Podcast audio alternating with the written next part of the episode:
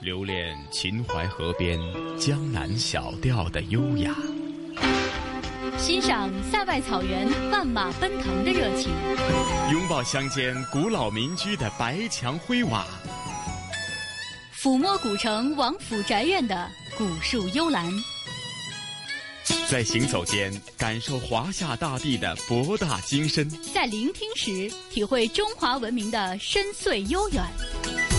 这里是华夏之声台和香港电台普通话台联合制作播出的《魅力中国》。收音机旁以及国际互联网上的所有的海内外的听众朋友们，大家好！欢迎大家又准时收听由中央人民广播电台华夏之声和香港电台普通话台联合为大家制作的《魅力中国》，我是普通话台的陈曦。听众朋友，大家好，我是中央人民广播电台华夏之声的节目主持人胡杨。胡杨你好，你好晨曦。是今天的《魅力中国》，具体的内容又为听众朋友们准备了哪些丰富的材料呢？嗯。那其实呢，我们的魅力中国一直以来都向大家展示的是我们中华民族当中一些非常有意思的文化和艺术的瑰宝。那有这个名山大川啊，也有这个人文古迹，当然还有很多的非物质文化遗产的这些代表。那今天呢，呃，我想带着大家在魅力中国当中啊，去感受一下在我们国家当中这些独特的、有意思的手工技艺。哎呀，胡杨啊，说到手工的技艺呢，我马上联想到，在内地呢，其实不同的省份它都有自己很独特的一些，可能凝聚了很多历史文化渊源，或者呃，甚至是地理位置所形成的一种文化传统艺术。而往往这些文化传统艺术呢，在不同的省份呢，也有不同的体现。有些啊，甚至已经是成了国宝级的一些文化艺术产品啊。没错，呃，其实呢，我们知道艺术哈是和生活和生产挨的这个非常近的这样的一种表现形式。很多艺术作品当中都都是反映这个当时的生活的这个生活的状况和生产的情况，以及反映的是他们所在的那个地方的文化氛围。那今天我们要给大家介绍的这三个手工技艺呢，分别呢是展示的是这个宁夏、青海。还有贵州这样的一个情况。如果我们从版图上来看的话，你会发现今天我们要去到这三个地方，基本上是贯穿了这个整个祖国版图的从西啊到西南的这样一个方向。嗯，那我们先来说一说在宁夏吧。宁夏今天要带大家去感受的是六盘山的木板年画。其实呢，说到木板年画，我想熟悉我们节目的听众啊，一定不陌生。我们给大家介绍过很多地方的木板年画，比如说我们之前给大家介绍的山东潍坊的杨家将木板年画，等等等等，很有的意思。那说到这个宁夏六盘山地区的这样一个木板年画呢，就要说一说六盘山这个地方了。那六盘山呢，在历史上是一个非常古老而悠长的地方，在这里呢，受到两种不同的文化交融。的影响，一个是中原的农耕文化，另外一个就是带有草原气息的游牧文化。可见这个地方处于文化的交界区，想必呢，它的年画所表现出来的这种技艺和特色，也不同于之前我们给大家介绍的那些年画了。是，呃，在这个地方呢，有着很多的非常有意思的这个文化活动哈，比如说像这个六盘山的山花等等等等，有很多。那么你能够感受到的是这里非常厚重的乡土气息。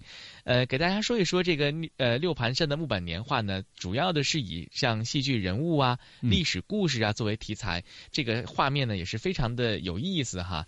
图画里面的寓意呢是喜庆和吉祥，色彩呢也是非常的鲜明。其实说到这个色彩，我觉得晨曦肯定有很深刻的印象。我们之前给大家介绍这个杨家将木板年画的时候，它的一个特点也是以浓郁的。丰富的这种色彩的这种层次来展现的，是甚至呃，你提到说呃，在宁夏以及是六盘山的话呢，我马上就联想到扎根于这个厚实的黄土地当中，会否呢？呃，这个六盘山的这个呃木板雕刻呢，也因应他们的生活还有他们的生产呢，或许加上他们呃这些省份的本身呃所所处的地理环境吧。会否都是以奔放式的、色彩鲜艳的，甚至呢有很浓厚的黄土气息啊？嗯，说的很好哈。那其实呢，来到过内地农村的这个朋友们，一定能够被这里浓浓的乡土气息所包围哈。如果说呃，这个香港的这种文化氛围是一种时尚的、快节奏的、灵动的这种文化氛围的话，那么西北地区的文化氛围更多的展现的就是这种厚重和这种浓郁。嗯，所以呢，待会儿给大家介绍这个宁夏六盘山木板年画的时候，大家不妨去感受一下这个年画背后的浓郁、奔放。豪迈，甚至是粗犷的感觉，是吗？没错，没错。那其实呢，说到宁夏，就不得不说一说它的这个邻居青海了。我们之前也在节目当中带大家去到青海的青海的西宁啊、海西啊这些地方去感受一下，在这个高原上面的这种感受。当然了，青海呢是一个典型的牧区，在这里呢也有着非常丰富的呃厚重的历史文化的氛围。那今天的《魅力中国》第二个部分呢，要向大家介绍的就是这个。青海啊，被称为是呃遗落在河湟古建筑当中的印花活，这个东西叫做。砖雕，想象一下，在砖块的基础之上做起码的雕刻，这个雕刻想必是在做工上是非常的精良了。是是。先给大家简单的介绍一下这个砖雕哈，呃，砖雕呢是一种独特的建筑艺术品呢，俗称是花雕啊，这个花朵的花，它是以砖石作为材料，凭借匠人们精湛的手艺，在毫无生机的平凡的无实的这样的一个砖墙上面，来刻画出丰富多彩的立体图画。在当地是非常有名气的。是是，那我相信大家马上联想到，你说一个平凡无奇的这个平面的砖块呢，可以呃雕砌成这个非常丰富的，甚至是立体的这种呃雕刻呢，本身呢这个手工艺的这个高超技术呢，相信呢也不是一朝一夕可以呃练出来的，或许真的是经过了长年累月的这种呃手工艺的这个磨练，以及不断的呃去熟练它，才可以达到这种最高。的境界吧，嗯，那么在这个砖雕当中啊，有一个代表性的，嗯，这个呃，这个砖雕作品叫做象背云鼓啊，这个在当地是非常有名的，它高达二点九米，这个重啊有两吨重，那么雕的是什么呢？是一个小象啊，小这个小象。跪跪伏在莲花座上，温顺敦厚、憨态十足、回眸凝望的场景。嗯，那说到这个这幅呃这个雕塑呢，之所以大家觉得特别的精湛，想必大家一定会在自己的头脑当中有一个联想，就是他所跪着的这个莲花。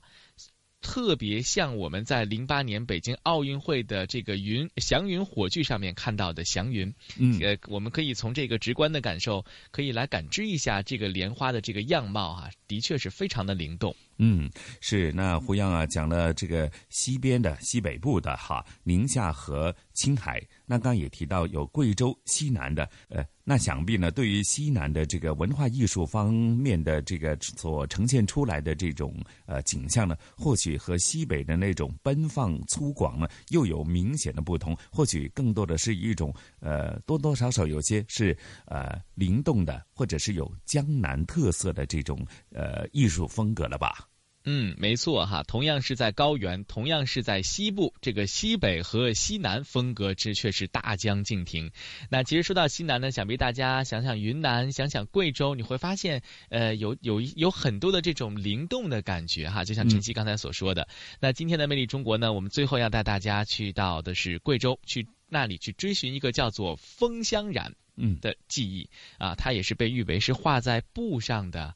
青花瓷哇，先给大家介绍一下这个风香染的这个基本的情况哈。嗯嗯。说呢，在贵州的黔南啊，这个像长顺啊、平塘啊这些地方，以及黔东南的麻江这样的布依族、苗族、瑶族这样的一些地区，都有着制作风香染的习惯。这个风是枫叶的枫，嗯，香呢是香气的香，染呢是染色的染。嗯。那么这种技呃这种记忆干嘛呢？主要是应用在日常的像床单啊。被面啊、枕巾啊、头帕呀，以及被扇啊等等等等当中，那么其中啊，要以这个惠水县雅小镇的小眼角以及麻江县的枫香染的这个手工技艺保存的是最为的完好。嗯，那么在零八年的时候呢，这两个地方呢也是申报了枫香染制作技艺的第二批国家级非物质文化遗产的名录。嗯嗯嗯，它的特点呢，就是图案设计的非常的精美，装饰风格呢这个稳定啊，嗯也可以说呢是贵州民间民族工艺美术的一个非常重要的表现形式。是胡杨。有时候我们看到这些民间的工艺品或者他们的艺术品呢，或许呢我们看到的这一些图案呢。或许只是一个表面，但实际呢，它承载的可能就是这些少数民族或者呃当地人的这个历经几千年的一种传统文化，甚至生活所凝聚而成的一种非常朴实的。地道的文化在他们的这些艺术品当中，又或者呢，从日常生活当中刚刚提到的床单呐、窗帘等等当中，这些图案当中，其实是呃隐隐约约，你可以感受到它独特的一种文化氛围吧。嗯，没错，晨曦说的特别好。所以呢，你知道，其实像这个封箱染的手工技艺啊，哈，有。几百年了，从未中断过，在当时那个地方。所以今天我们要带大家去到这三个地方。其实你会发现，我们今天之所以能够见到他们的记忆的这种实物的形式的存在，在某种意义上说，就是要得益于千百年来的这种心手相传的匠人精神，一点一点把它传承至今的。我想，可能这也就是我们去关注手工技艺、关注非物质文化遗产的这个非常有必要的这个地方吧。嗯，好，那咱们就事不宜迟，马上聆听这一集《魅力中国》的具体内容。好的。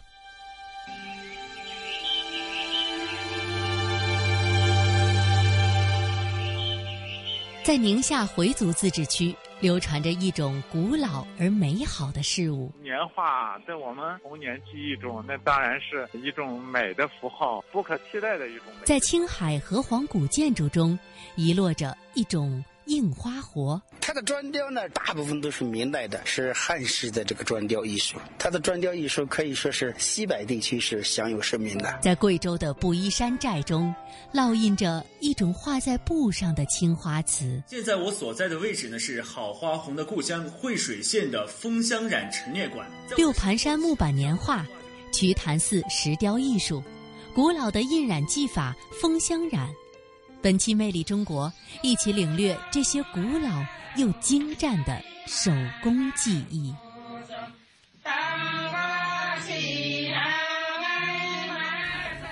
六盘山，地处宁夏南部的黄土高原之上，古丝绸之路东段北道必经之地，是历代兵家屯兵用武的要塞重镇，也是北方游牧文化与中原文化的结合部。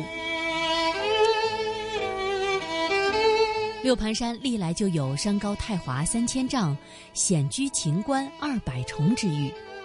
一九三五年十月，毛泽东率领的红一方面军长征翻越六盘山，打开了通往陕北革命根据地的最后信道。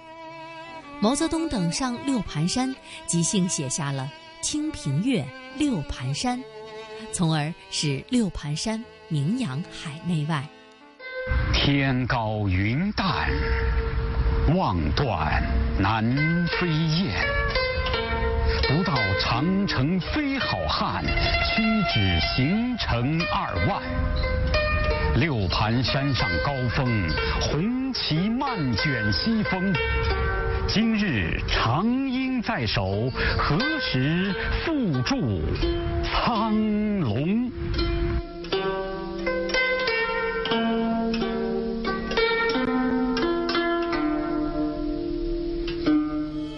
在六盘山地区流传着一种古老而美好的年画——六盘山木刻年画。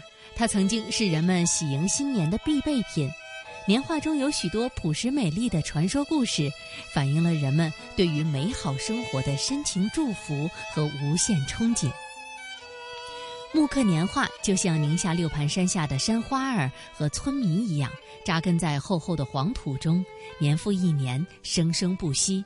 孕育着悠远的生活气息。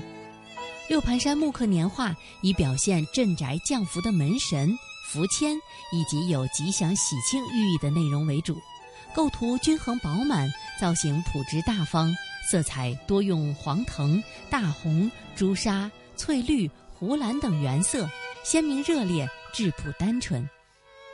这种充满着祝福和美好的年画。曾经深深地影响着生活在宁夏六盘山一带的人们。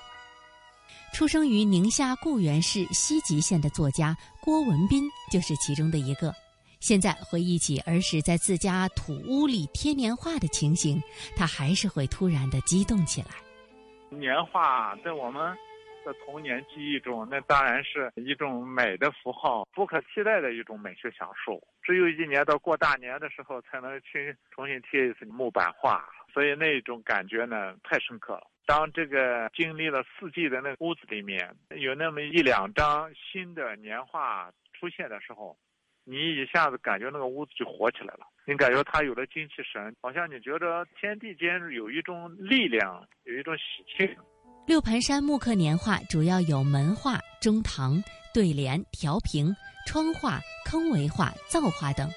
制作过程分为画稿、勾线、木刻、制版、印刷。彩绘装裱，印版雕刻以木质细密、适宜水印、经久耐用的木材为原料。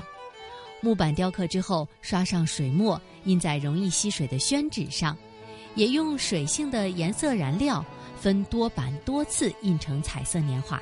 先用水墨印线板，红、黄、蓝、紫四色套印，水印技术要熟练精准，确保无误。一般印制好的一幅年画，最少要用三个版或者四个版，最多不会超过六个版。整个制作过程从一笔一笔的在木板上画稿，到一刀一刀的将版画刻出，从一张一张的在刻板上印墨线，到一页一页的拓色，都需要足够的耐心和细致。工艺之繁杂，技法之精巧，往往令人瞠目。二零一二年，宁夏六盘山木刻年画被列为宁夏第三批自治区非物质文化遗产。祖上五代人雕刻、印制、销售木板年画的任振斌，被认定为宁夏六盘山木板年画的传承人。几百年来，经历了家族的搬迁、灾荒、战乱等等的动荡和劫难后，到任振斌这一代人的手里，竟完整保存了祖辈传下来的七块刻板。我父亲也偶尔也会做年画。后来八几年以后啊，多产到户啊，啊，中国社会都又开放了嘛，对传统的文化又重视起来了。这个我哥啊，就把我们家原来这些呃老画板呀，又拿出来印年画。每到隆冬，当宁夏六盘山覆盖上皑皑白雪的时候，任振斌一家人就开始忙碌起来。刻板、印画、赶集，一张张工艺考究的年画从他们的手里向四周的乡邻销售出去，一份份浓浓的祝福和年味儿也就从这里传递开来。我们全家人每年到了腊月的时候就忙活开来了，就开始印年画，印上就到腊月的时候就拿到集市上呀，附近的人啊都来到我们这拿，把年画都分发出去，销售。随着时代的进步，印制过程繁琐、不能大批量生产的传统手工制作的木板年画，被色彩艳丽、造价低廉的机器印刷年画取代，木板年画渐渐淡出了人们的视线。直到2004年，突然意识到这项世代传承的技艺快被世人遗忘的任振斌，毅然辞去了工作，回到家乡，开始为古老的六盘山木刻年画的复苏做努力。第一个，这是一个家族传承，也有感情的嘛。再一个，如果我们把这个东西做起来以后，也可以为我们名下增加一些吉祥的符号。然后就想把收集整理起来。苦于这项传统文化并没有多大的市场，真正要把六盘山木刻年画传承下去，却不是一件容易的事。太困难的时候，就是生活也没有着落，比如说小孩要喝瓶奶啊。都都感觉有点困难的时候，就就觉得反正先放一放吧，也没想着放弃，等缓和上来再接着干。二零零八年，在知名作家冯骥才、张贤亮等人的指点与帮助下，任振斌一边在经营着一家雕刻店，来支撑着家庭经济的来源和木板年画的收集和创作，一边向中外游客宣传介绍六盘山木板年画。每一个画，每一个图案。每一个符号都代表一种吉祥的祝福。现在这方面的啊了解的也不多，因为现在社会的这个发展节奏比较快，你要给普通的参观的人把这个符号要解释清楚的也很费时间，他估计都没时间听。为了让更多的人了解关注宁夏六盘山木板年画，任振斌也真动了不少的心思。他认为，让这项古老的艺术不断的传承和发扬下去，除了要保留好老的技法、老的传统，还要有发新芽。我就是整理那些老样子以后啊，我现在新开发的东西就十二生肖。现在就是有的年轻人喜欢属于每个书上的吉祥花呀、吉祥宝石呀、吉祥图案啊，我尽量都把这些元素都给它融入进去。在宁夏六盘山木板年画被评选为自治区级的非物质文化遗产后，任振斌就受到了极大的鼓舞。而这几年，他利用自己篆刻的收入，鼓励和支持自己的姐姐任小辉、外甥任鹏飞等家人一起来制作木板年画。六盘山木板年画仿佛是凝结着六盘山历史和文化的一项竹简，传递着黄土地上六盘山下每一个动人的神话传说，每一个真诚的祈祷祝福。一幅幅艳丽古朴、精美传神的年画。如同从千百年前穿越而来的梦境，在这里苏醒、壮大。最大的希望就是能把这个现在这传统的老工艺啊都保持住，再能开发出一些新的东西，又能融入现代社会，又不失去传统。对我来说，它就是一种感情的寄托吧，是祖辈的一种传承嘛。要把这些东西做好了，就感觉很欣慰。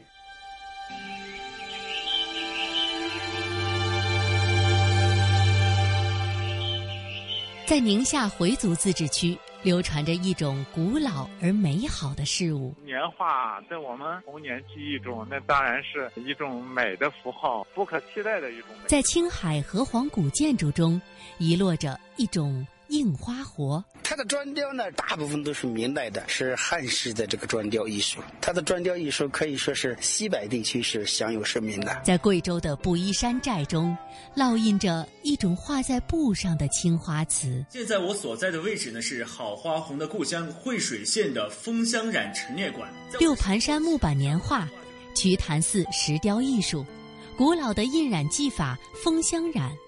本期《魅力中国》，一起领略这些古老又精湛的手工技艺。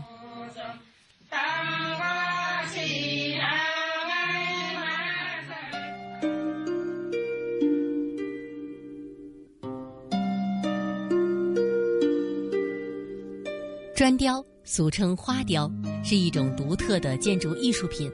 它以砖为材料，凭着匠人们精湛的手艺。在毫无生机的砖墙上刻出丰富多彩的立体图画，它的独特风采和典雅魅力构成了我国民间艺术的一道亮丽风景线，被形象地称之为“印花活”。在青海省海东市乐都区远近闻名的瞿潭寺以及高庙镇郎家村等地，至今还保留着数百年历史的砖雕。乐都区有十三处古建筑，其中距县城二十公里的瞿潭寺是国家级文物保护单位，是西北地区规模宏大、保存最为完整的明代宫廷式建筑群。在长达三十三年的建造过程中，受到明王朝开国皇帝朱元璋、永乐皇帝朱棣、洪熙皇帝朱高炽、宣德皇帝朱瞻基的大力支持。正所谓太祖皇帝召之于前，太宗皇帝召之于后。从拨给建寺资金、派遣太监监督修建，到调遣宫廷匠师、赐送金佛像、敕封寺院领地等，整个寺院的建设无不受到明朝皇帝的关注与支持。因此，寺院的雕刻装饰更显得手法独到、匠心独具，是同时期或是以后建筑物的雕刻装饰与之无法相提并论的。瞿昙寺文管所所长李四成。瞿潭寺它是始建于明洪武二十五年的，公元一三九二年，距现在已经是六百一十四年的历史了。它是个藏传佛教的寺院，但是建筑是汉式的建筑风格。六百多年来，它主要就是一个建筑、文物和壁画而享誉四海的。这个汉式建筑的话，是以北京故宫为蓝本的，所以它有“青藏高原小故宫”之美称。瞿潭寺在明初的时候呢，经过了几代皇帝的极力尊崇呢，它的建筑规模呢是越来越大，而且它的宗教地位和社会地位是不断的在提高。明初的时候呢，甘青地方上这个藏传佛教界呢地位最高的一处寺院，是我们国家藏传佛教汉式官式建筑的天下皇家第一寺了。曲坛寺当中的砖雕体现的明显不明显？它的砖雕呢，大部分都是明代的，是汉式的这个砖雕艺术。它的砖雕艺术可以说是西北地区是享有盛名的。保存的情况怎么样呢？百分之六十的基本上是明代的东西都保存下来了。大件的砖雕艺术呢，都是还是保存的非常的完整的。明代时候的这个砖雕，它的做工有什么特点呢？它比清代的砖雕的做工粗放大气一些。它的这些图案有什么寓意吗？这里面很多了，每一幅砖雕艺术它都代表着一个含义。它的乌鸡的砖雕，那些砖雕那个介绍、佛床，那都是砖雕，一个是装饰，一个是象征着它的地位。这个蝙蝠是什么？福嘛，送符。瓦头滴水，现在这也是一种砖雕艺术了。这个在齐坛寺，光这个图案就有三十六种。你进入这个后院以后，你就已经进入了官式建筑的这个氛围了，皇宫式的宫殿的建筑。就在全国来说，除了北京故宫它有这个纯烟雾殿顶的建筑而外，再就是山东曲阜的孔府里面的大成殿是纯烟雾殿顶的建筑，还有武当山的有个殿也是纯烟雾殿顶的建筑，那也是永乐皇帝自建的。瞿昙寺的石雕种类非常的多。龙国殿玉碑亭的须弥台基、玉碑的须弥座、螭首龙国殿、宝光殿佛台莲花座，其中雕刻比较精细的有象背云鼓、六幅狮曼陀罗以及顶座、平座、灯座等。这些石雕艺术品规制统一，雕刻细腻，精美绝伦。这些精美的艺术品按照石质可以分为花斑石和红砂石两种，花斑石也叫文石。根据历史的考证，出自河南浚县，青海没有这种石材。花斑石呈淡紫色，有均匀的浅黄色花斑，雕琢磨光后莹润细腻，色彩斑斓，历来为皇家所用。瞿昙寺花斑石陈设集中在宝光殿内，每一件上都有大明永乐年诗的汉、梵、藏三种文字。瞿昙寺的石雕有一个奇怪的现象。花斑石的装饰都是小件拼接的，而红砂石则是整块雕刻的，包括重达十五吨的须弥座也是一块整料。那这是为什么呢？听管事的喇嘛说，是因为花斑石石雕作品是在河南浚县的官办采石场雕刻好，然后奉皇帝旨意千里迢迢运送到瞿潭寺的。这么遥远的距离，分割运输自然会方便一些。而当地红砂石用料是产自中坝乡的，因为运输距离近，因此也就无需把它们分割开了。砖雕艺术在我国历史悠久，早在东周时期就有砖刻的龙纹，而到了明代，随着造砖技术的不断发展，砖雕的工艺也日渐兴起。东晋隆安三年正月，苦心经营河湟地区多年的南梁政权迁都乐都。从此，乐都就有了城市的记载。悠久历史造就浓郁文化，所以这里也是河湟文教的重地。而有史以来，经济发达，教育兴盛，文化繁荣，人才辈出。迄今为止，这里仍然是青海省文化大县。乐都区高庙镇郎家村村民谢义军说：“当时的乐都人的生活非常讲究。”表现在建筑上，都是民居里能够看到的任何一个细小的地方的装饰，都有着精雕细刻的物件。谢义军从小生活在高庙镇郎家村，从小就听爷爷对他讲述家族的历史，特别是对家里的砖雕大门印象深刻。他们家的砖雕大门属于典型的农村古建筑，大门上雕刻着飞禽走兽、花鸟鱼虫等精美的图案。虽然历经百年风雨后，古门是在逐渐的老化，院子里的主人也换了一代又一代，但是风采依旧不失当年。砖雕的这个旁边的这个，你看这个福字，道家的福字，这边也有按的这个道家的福字。如果这个建筑有的话，就是预示着这个家族里面的人，他们信的宗教信仰是这个道家。的，一看到这个建筑就知道，通过这个建筑可以看出啊，当时的这个。建筑的风格啊，和北京的四合院的那种风格是一样的。这石门石刻已经有多少年的历史了？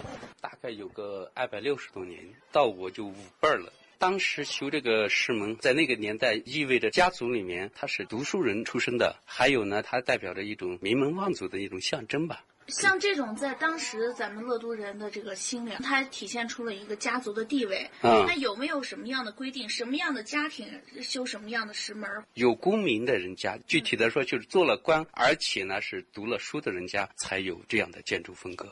拆古楼建新屋，这一现象在历史的发展长河中不断的显现。一些村干部表示，农村许多老宅逐渐的消失，其中一些被新式房屋所取代，一些被破坏，确实令人叹息。对于家族的古老砖雕艺术的保护，谢义军有着自己的打算。如果说有一天随着这时代的发展，很多老百姓都盖了新房，住进了新居，那这样的古建筑，如果说真的走到拆迁的那一天的话，怎么来处理呢？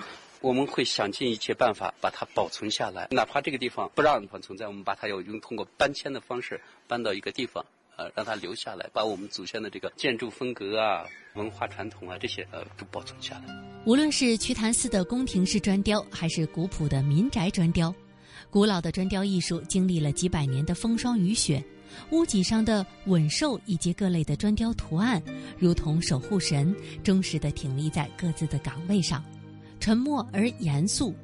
这些龙的子孙们，个个生机勃勃，姿态万千，鱼丸中透露出一种难以隐喻的灵气，似乎它们不是人工臆造。原本就是大自然固有的生物，几百年的风雨没有改变它们的神韵，只有厚厚的苔藓和斑斑锈迹，诉说着历史沧桑和岁月漫漫。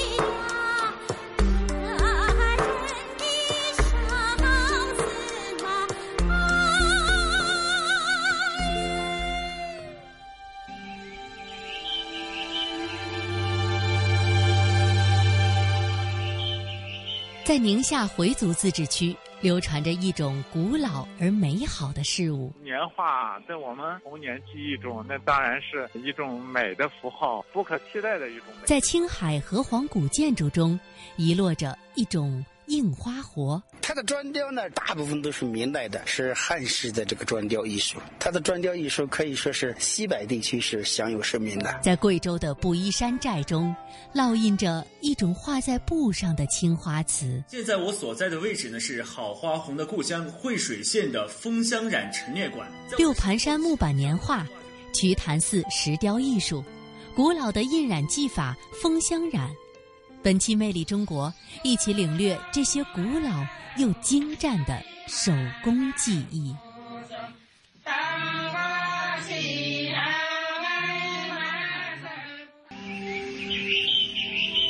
贵州省黔南布依族苗族自治州惠水县雅水镇波潭村小岩角布依族寨，有一种古老的布依族印染技法——枫香染，深藏大山腹地，秘为人知。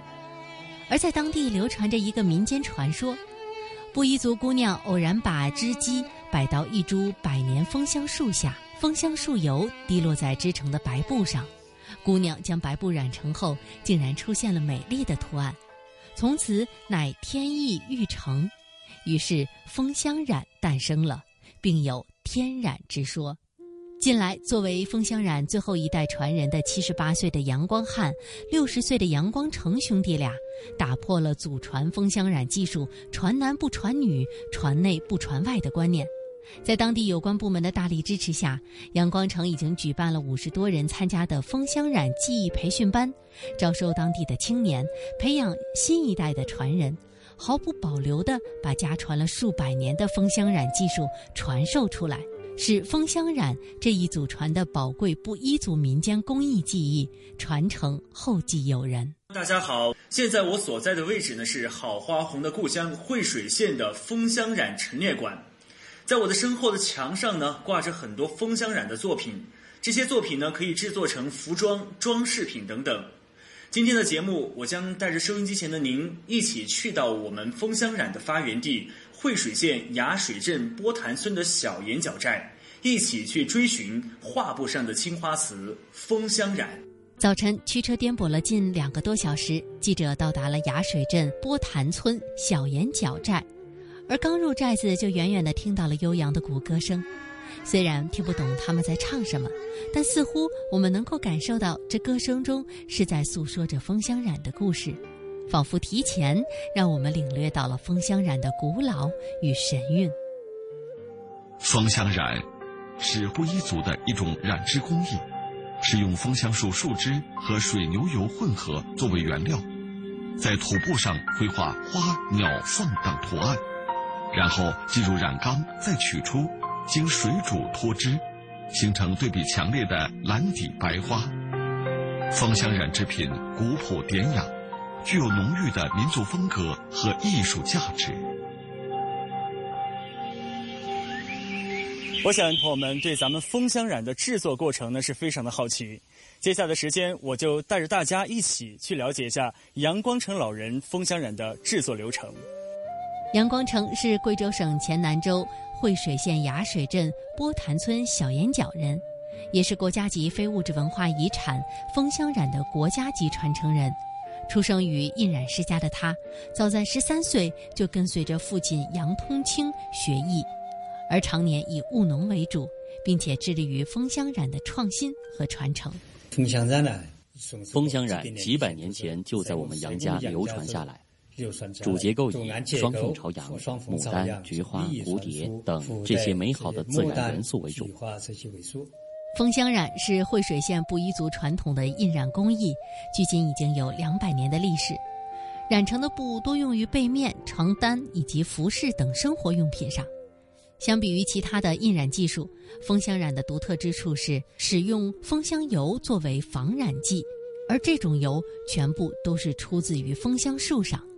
在阳光城生活的小岩角村，高大茂密的枫香树比比皆是，而每到秋天是采集枫香油的最佳时节。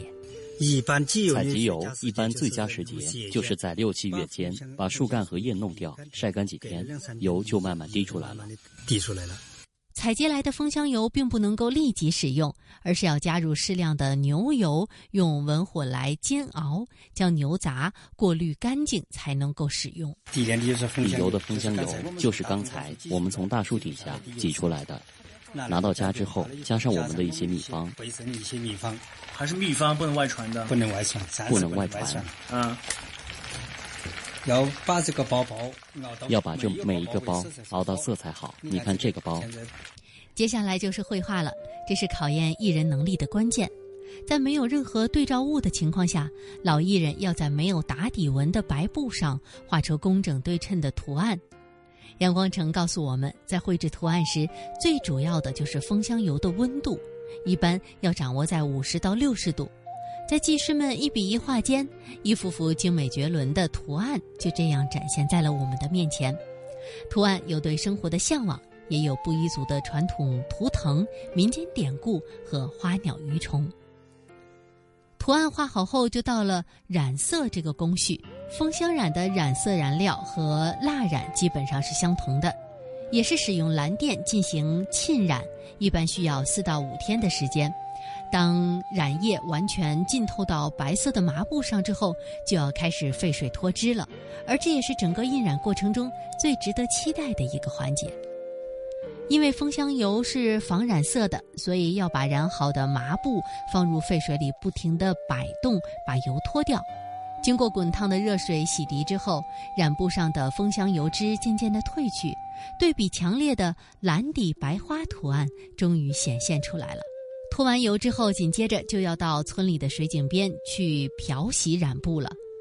洗去染布上残留的染料，然后再将染布晒干，一块枫香染品才算是制作完成。由于枫香树油的渗透力强，风干之后质地柔软，图案也显得精致清晰，被人们称为“画在布上的青花瓷”。现在我们的想法就是，现在我们的想法就是希望把我们的枫香染基地拿到，就我们几个事业发展不起来的。现在我希望有对我们枫香染感兴趣的人能帮助我们，希望我们的枫香染走出家门，走出国门。而枫香染是一种独具特色的民间工艺，传男不传女，传内不传外，而这也是枫香艺人们恪守了两百年的祖训。但是如今，为了不让这门老祖宗流传下来的手艺后继无人，阳光城开始打破规矩，招收学员，先后举办了五期培训班，让对枫香染感兴趣的人们都来学习这门传统的印染技艺。布依族人一直坚信，枫香染是上天赐予他们的最好的礼物，他们也在竭尽全力地保护着这份珍贵的礼物，就像自己亲手制作的枫香染一样。用心描绘心中的图案，让沸水洗去心中的浮华，展现布依族人最淳朴的美德。这里是华夏之声台和香港电台普通话台联合制作播出的《魅力中国》。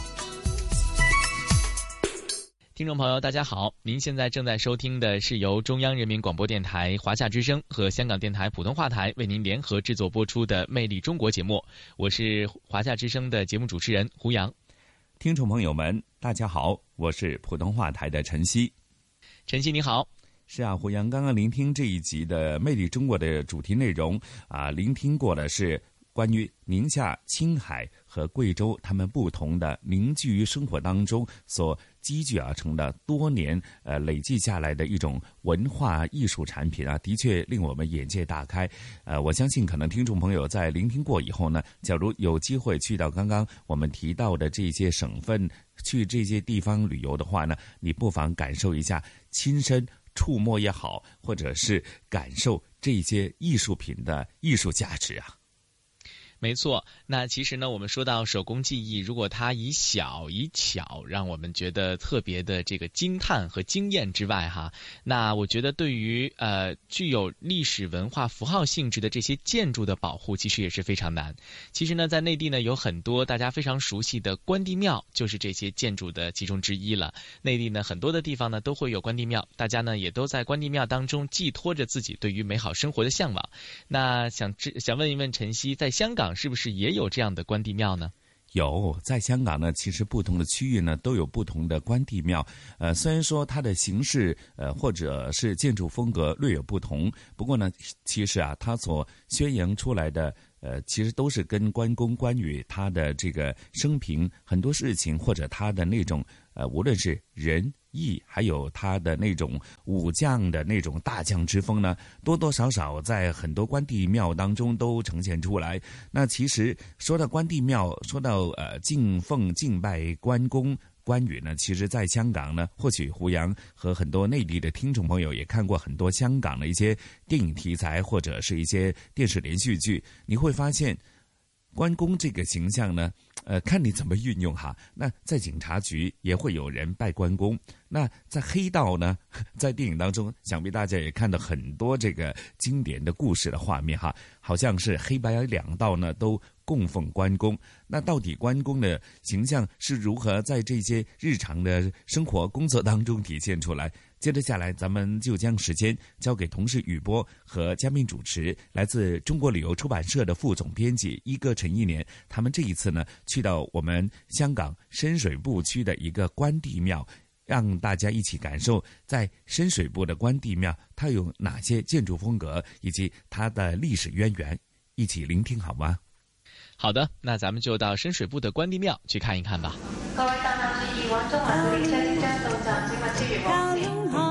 传统现代相映成辉。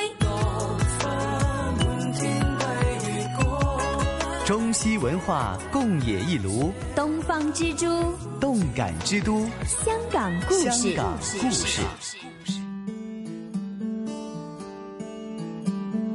深水埗五帝庙又称关帝庙，最初称为协天宫，供奉的是三国时期的名将关羽。在香港，关帝的信仰非常普遍，他既是民间的保护神，又是财神。被称为关二哥、关公、关帝等等，是保卫尽忠尽义之人。而香港建有不少的寺庙供奉关羽，港九新界专门祭祀关帝的古庙有十多座。这些庙宇中，以香港上环河里活道的文武庙以及深水埗的关帝庙最为有名。深水埗关帝庙占地约七千多平方英尺，是香港最大的关帝庙。建于清朝中叶，年份已不可考。最近的一次重建已经是在清光绪十七年，即一八九一年。香港有很多关帝庙啊，嗯，有十多种，啊，但是呢，这个是最最大的。另外还有一座呢是文武庙，啊，文武庙在呃香港岛的上环，呃河里活道啊，那里的文武庙呢，呃，比这儿还有名，但是呢。它是文武同济，就是说，呃，有文昌君啊，也有啊武帝啊，就是一起啊祭呃供奉的啊，所以它叫文武庙啊。所以呢，如果说单独啊，就是以呃关公为主神的，这个是全香港最大。的，而且呢又是整个九龙唯一的一座。哦。啊，呃，另外还有十几座呢，就呃分布在新界各地。啊，就是。香港和呃九龙就各有一座。啊，这样。现在看起来，呃五帝庙好像是远离了海边啊，就是看不到，看不到啊，不知道有多远了。但实际上呢，它初建的年代啊，就是在海边啊，就是等于说我们现在看到这海。旁边这条行车 马路其实就是海了，所以这条街也命名是叫海坛街哈，令人联想起这个是海边的感觉。啊，但是后来因为呃呃填海啊，就就看不到海了。哎，为什么当时在海边呢？因为这里啊，以前是呃一些货运码头啊，因为涉及到货品的交易啊，就需要有一个很公正的神啊，就是来保佑这种啊呃，就保持一种呃很公正呃和呃安全。嗯，是一个保护神。啊，所以当年呢是为了这个目的而建的，就这个，所以就选址选在这个地方，对对对，特意是在海边。啊哈。关帝庙曾经日久失修，前廊的门柱清侧危及结构，在二零一零年，华人庙宇委员会斥资六百万港元进行复修工程，而除了修复有危险的结构以外，也进行了重新美化。现在我们看到门楣的图案采用传统的双龙戏珠，两道侧门则为蝙蝠吊金钱和蟠桃，又重塑了大殿的关公像，添置了千里坐骑赤兔马、青龙偃月刀以及十八兵器等圣物，并在庙宇前加建了岭南传统派的四柱三件中式门楼，门楼并由国学家饶宗颐题写“关帝庙”和“忠义千秋”匾额。呃，当然，这是一座古庙啊，它的呃年月挺长的了。嗯。呃，现在说不清楚啊，最早是在什么时候建？嗯。啊，一般人以为是在光绪十七年，也就是一八九一年啊，但实际上这只不过是呃在那个时候重建过一次，就是等于说是在古代最后的一次重建是在一八九一年。嗯。啊，而再早就不可考了。不过呢，呃，到了二零一零年啊，因为这个古庙已经日久失修啊，就是要很要要进行一一次很大的一种呃呃重新的修复啊。这次呢，倒是做的挺像样的，就呃不但是把一些呃结构有危险的结构把它修复了啊，同时呢也做了呃一次美化啊。里边呢就加了很多很吉祥的一些装饰，嗯，哎，呃，又重塑了关公像，嗯，啊，另外呢，又在门前啊大门外啊就啊，呃，添置了千里马、赤兔马啊，就是关公的坐骑，还有马到功成啊，对，还有就是青龙偃月刀啊，哦，对对对，战无不胜，对，哎哎，这些都是为。为呃关帝加分的，就是让他的形象呃更加哎圆满威武啊！哎，关帝庙，你看现在这个门匾上啊，原来呢就写着，直到现在也还是武帝庙啊，但是现在呢已经啊改成了关帝庙这个名称，因为呢主管修缮的呃机构啊华人庙宇委员会呢，他们认为啊。关公的故乡就是山西解州，我去过啊，是吧？谢州关帝庙啊，也叫祖庙啊，那里就叫做关帝庙啊，不叫武帝庙。所以呢，现在这边的官方的说法是叫做关帝庙。不过我们看到这个横匾上还是写着 武帝庙，一种传统了。哎，对啊，哈哈。哎，香港人是特别信关公的。嗯，哎，我们从呃一些呃电影啊，嗯，对对对，都能看到啊。我又想起那他们的堂馆里边啊，还有就是呃警署啊，也都设有关羽的这个呃神龛。嗯啊，就是每一次有大的行动啊，都要上香。不过呃，我们老百姓呢，呃，所敬奉的关关公，呃，主要是说他仗义啊，就是。尽忠尽义啊，同时呢，也信他是个财神啊，是财产的守护神啊，哎呃，所以呢，也很多人也在家里有个关公神龛，嗯，哎，这种现象在在在香港很普遍啊，呃，每当五月十三，每当五月十三是关帝诞啊，这个时候呢，这个庙就香火特别的旺。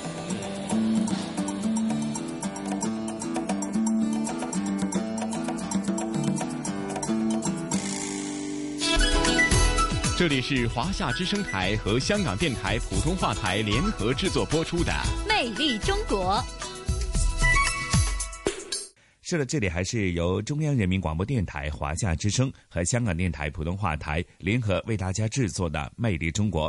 哎，胡杨啊，聆听刚刚的香港故事之后啊，那下一次来到香港的话呢，呃，不仅仅是深水埗区的关帝庙，你要去看一看、逛一逛哈。那其实，在香港全港十八区不同的这些关帝庙呢，有机会的话呢，你都一一去参拜一下，研究一下他们独特的一种文化的氛围，好吗？